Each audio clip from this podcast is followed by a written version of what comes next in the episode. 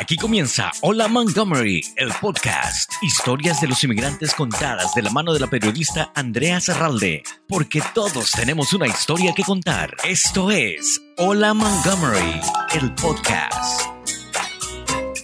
Hola, les saluda Andrea Zarralde. En estos momentos difíciles para todos. Sé que estamos atravesando un momento en la vida lleno de retos y a la misma vez enseñanzas. Esta crisis de salud mundial ha provocado sin duda cambios en nuestras vidas. El estudio de grabación del podcast está cerrado, pero no quería detenerme en traerles estas historias que ahora más que nunca nos inspiran, nos enseñan y de alguna manera nos transforman. Gracias por su apoyo, su paciencia y su tiempo. Vamos a conversar con una madre de familia latina. Ella es Carla Bustillos, que tiene tres hijos y que nos va a contar y a dar consejos y herramientas de cómo adaptarnos a quienes tenemos familia en estos tiempos de cuarentena. Carla, bienvenida. Gracias. Cuéntanos un poco cómo has hecho con tres hijos, el menor de dos años, las escuelas cerradas, las órdenes ejecutivas en el área metropolitana de Washington, D.C., de quedarnos en casa. No es una época fácil para muchas familias, sobre todo aquellos que no estén acostumbrados a estar todos dentro del hogar, con los niños, con los esposos, las esposas. ¿Cómo has visto tú este tiempo? Yo he visto este tiempo como una oportunidad de aprendizaje para la familia. Eh, la sociedad como la venimos llevando es hacia afuera, ¿no? Todo el mundo tiene un rol afuera y pasamos el mayor tiempo fuera de la casa. Em, estamos adaptándonos a convivir los niños no están siete horas eh, fuera de la casa, los padres no están las 10, 11 horas que un padre en el área metropolitana le consume el tráfico, el trabajo. Estamos aprendiendo a, a negociar espacios dentro de nuestra propia casa, también a escucharnos y a darle la prioridad y el espacio para que cada quien cumpla con sus responsabilidades. Pero algo que he aprendido también es en que tenemos que además ajustar la mente, no nada más los espacios, pero ajustar la mente a este compartir. Creo que nosotros llevamos ya tres semanas y media, casi cuatro semanas en cuarentena en mi familia. Somos un hogar latino, por lo tanto aquí no hay nada más, estamos papá y mamá. Acá estamos eh, papá, mamá, tía, nana, abuela, y tres niñitos y mi, mi, hermana tiene custodia compartida, entonces una vez, una vez cada dos semanas son cinco niños en la casa. ¿Cómo ha funcionado esto? Un aprendizaje de no llevar la misma exigencia de rendimiento que llevamos o las mismas expectativas de rendimiento que tenemos en nuestros trabajos en el exterior, o sea, fuera de la casa, ¿no? También el aspecto académico nos cambiaron un poquito la técnica como papás. Nos vienen diciendo que limitemos el acceso a los electrónicos, el efecto negativo de los electrónicos. Y creo que un reto impresionante va a ser la próxima semana cuando ya estén la mayoría de los condados a nivel nacional, estén 100% operando en, en, por medio de Internet, por medio de, de lo que llaman Em, aprendizaje a distancia, educación a distancia, porque entonces ahí viene una necesidad del niño pasar más horas frente a los electrónicos, pero ahora es una responsabilidad tener que estar frente al electrónico y le cambió también la dinámica al niño en ese sentido. El, el electrónico era una diversión, un escape y ahora es una exigencia que le están haciendo los padres. Entonces, bueno, son momentos muy difíciles emocionales. Los padres tendemos a sentir físicamente el cansancio y mentalmente, pero yo le pido a todo el mundo que observen eso, e, esas señales que nos dan nuestros niños de tanto que les estamos exigiendo. Y en términos de educación hacia los niños, ¿cómo se les explica que estamos en una época de crisis de salud mundial eh, para no generarles más temor, más ansiedad, más estrés? Eh, la posibilidad de que ellos, un papá, una abuelita, un abuelito, puedan contagiarse de coronavirus. ¿Cómo ha sido tu experiencia?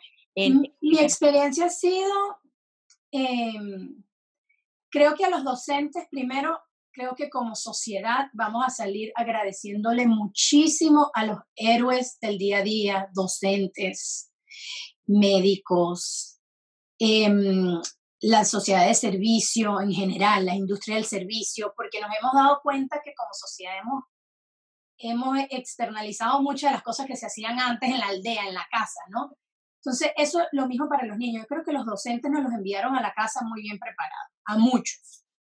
Ya se estaba discutiendo el tema del coronavirus en los colegios y, y lo, en mi caso veo a mis niños muy preparados en querer ser agentes del cambio. Tienen el temor de enfermar a sus abuelitos, entonces no salen mucho, tenían temor de salir de la casa. Yo les expliqué si salimos a nuestro jardín, a nuestro patio, o caminamos haciendo una distancia social, em, podemos podemos salir, no tenemos que estar todo el tiempo encerrados. ¿Qué pasa? Muy gracioso que ellos tienen un nivel de conciencia mayor que el que uno piensa. Lo que sí he tenido que pedirle a las demás personas en el hogar, a los adultos, no hablarnos tanto de la parte fatalista o de la mortalidad del virus. Ya ellos la conocen. Recuérdale de modo positivo al niño, lávate las manos, quítate los zapatos, mantengamos nuestro hogar limpio. O cuando le está entrando ansiedad, y quiere ir a un parque, explicarle, al parque no podemos, pero podemos salir a una caminata y mantenemos distancia social en las aceras, no podemos agruparnos. Hacer recordatorios en positivo, porque ya ellos traen mucha carga que se callan, que se callan a veces por lo autoritario de nuestra cultura, por, porque están acostumbrados a ser guiados en vez de externalizar. Em, eso, la salud mental del niño es algo que me ha preocupado a mí mucho porque si yo siento como adulto el cansancio físico y mental que he sentido, cómo están haciendo estos niñitos que están acostumbrados a estar entre semejantes, a ir de la mano con un docente, a salir a parques, actividades, y ya eso les cambió. Por un paréntesis, mientras que salimos de esto, Carla, ¿cómo hacen ustedes dentro del hogar para cómo se dividen las tareas o cómo hacen para cuando tienen que comprar alimentos, por ejemplo? ¿Por qué no nos explicas un poco cuál es la dinámica dentro de tu familia eh, para no precisamente generar más temor hacia nuestros pequeños eh, cuando deben salir a comprar las cosas esenciales y básicas? Eso de que hablas de división de tareas es algo que nos ha ayudado también con la salud mental en la casa, o sea, para mantenernos todos tranquilitos eh, mis hijos no querían que nadie saliera. Llegó un momento en que no salga nadie, todos podemos enfermar abuelito o abuelita, ¿no? Em, mi esposo es el, el designado para ir a comprar la comida. Nosotros mantenemos una lista, él evita salir más de una vez a la semana a hacer esas compras. Sale con protección, con, con su máscara, eh, logró obtener una y sale en ese sentido. Dejamos el mercado afuera unas horas mientras que los adultos los, los desinfectamos con agua y jabón o cloro, todos los paquetes. Es una tarea que toma tiempo, pero bueno, eh, eso es lo que estamos haciendo. Pero ¿qué otra distribución de tareas hemos hecho? Los, eh, todo el mundo está haciendo un poquito de actividad física, porque parte de combatir virus es que tengas el sistema inmunológico alto y parte de eso es mantenerte saludable. Entonces los niños más bien nos ha facilitado de alguna manera el consumo de vegetales, el consumo de vitaminas, porque ellos están queriendo ser agentes de su protección. Vamos a comer saludable. Vamos a comer saludable porque nos tenemos que mantener saludables para resistir el virus si alguno nos llegamos a, contagiar. Em, mi, mi, hija de 7 años se está encargando de darle el desayuno a los hermanitos. Cereal, algo sencillo, donde no, representa un riesgo para ella y me da oportunidad a mí de hacer ejercicio 30 minutos. O sea, ella es ahora quien da el desayuno. Yo nunca me hubiese presentado eso antes porque teníamos que hacer algo que para salir a, la escuela, para irnos a llevar a la escuela. Entonces, creo que, que también hemos aprendido que podemos distribuirnos las tareas dentro del hogar. Un consejo para finalizar, Carla, las madres latinas, muchas de ellas solteras, que tienen muchísimas responsabilidades sobre sus hombros y aparte de eso tienen el temor y la angustia de esta crisis que nos está afectando a todos de alguna u otra manera, para tener paciencia, para poder ser creativos dentro de los hogares y no pasar esa raya y ese límite de llegar al abuso infantil. El abuso infantil es preocupante y, y, yo, yo entiendo la frustración que puede llevar una madre, entiendo el nivel de estrés que puede llegar a sentir una madre para llegar a eso. Es mucho lo que sienten las madres, sobre todo las madres solteras en este momento. Es una limitante impresionante el que haya esta orden. Pero más allá, lo que les aconsejo es saber que estamos en el... Sus hijos no se van a retrasar académicamente, estamos, todas en las, estamos todos en las mismas. Lo primordial, ¿qué es lo primordial? La salud física y mental. Lo, esa es nuestra prioridad ahorita. Si está llegando ese momento, usted también se puede tomar un time out. Yo algo que aprendí, tuve que implementar en mi casa, es una silla para mamá. Es la silla donde me enfrío, para enfriar la cabeza. Y les digo, así como ellos cuando mis hijos necesitan un tiempo para terminar una perreta, para reflexionar sobre un comportamiento errado que están teniendo que no va de acuerdo con la dinámica familiar, que no va a funcionar bien en la dinámica familiar, les explico, tómate un tiempo. Vete a tu cuarto, tómate un tiempo, regresa, incorpórate cuando te hayas calmado y puedas participar acá con la familia. Lo mismo he implementado para mí, porque sí llegué la primera semana a sentir mucho estrés emocional, de no saber cómo iban mis hijos a terminar el año escolar, de esa incertidumbre.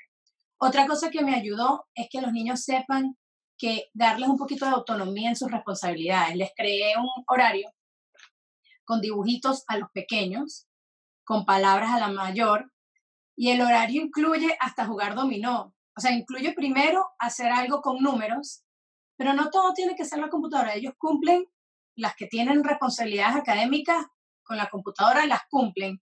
Pero en la tarde, a mí me parecía muy cargado seguir todos llevando el ritmo de la que tenía responsabilidades académicas. Entonces inventé juegos donde los otros puedan, los dos pequeños puedan externalizar Juegos sencillos como jugar al escondite dentro de la casa, estás contando, estás buscando y mantenerse creativa. Nuestra infancia fue muy feliz y a nuestros hijos la han cambiado mucho. Nosotros teníamos más libertades de, campo, de correr y vamos a aprender cómo hacerlo en la casa, pero sobre todo entendamos que lo primordial es la salud y las exigencias académicas son, son secundarios. Si uno va a agredir a su hijo para que cumpla la enseñanza académica, ahí ya hay una relación traumática con esa actividad y no le va a servir a futuro. Carla, te agradezco muchísimo por este contacto. Eh, me encanta hablar contigo porque es una historia real lo que estamos viviendo todas las madres. Una historia real. También le quiero resaltar que pueden meterse en internet a la página de su condado, a la página de las escuelas públicas de su condado. Hay recursos para hablar y para buscar técnicas un horario sencillo, no así elaborado como yo lo hice, yo lo hice así porque soy así. Eh, lo puedes hacer en una hojita tranquila con la participación de los niños para que ellos también puedan hacer cosas sin estar llamando a la mamá cada 10 minutos. Muchísimas gracias, Carla, por tus consejos, por las herramientas que nos brindas. Una familia latina como todos, muchos vivimos con nuestros abuelitos y abuelitas, y esa es una preocupación latente de proteger su salud, de proteger la salud de toda la familia. Lo importante y lo destacable aquí es que esto va a pasar y no estamos solos, como lo mencionaste, estamos todos en esto. Y por eso la historia de tu familia, como lo llevas día a día, es un gran ejemplo para nosotros. Gracias. Gracias, Andrea.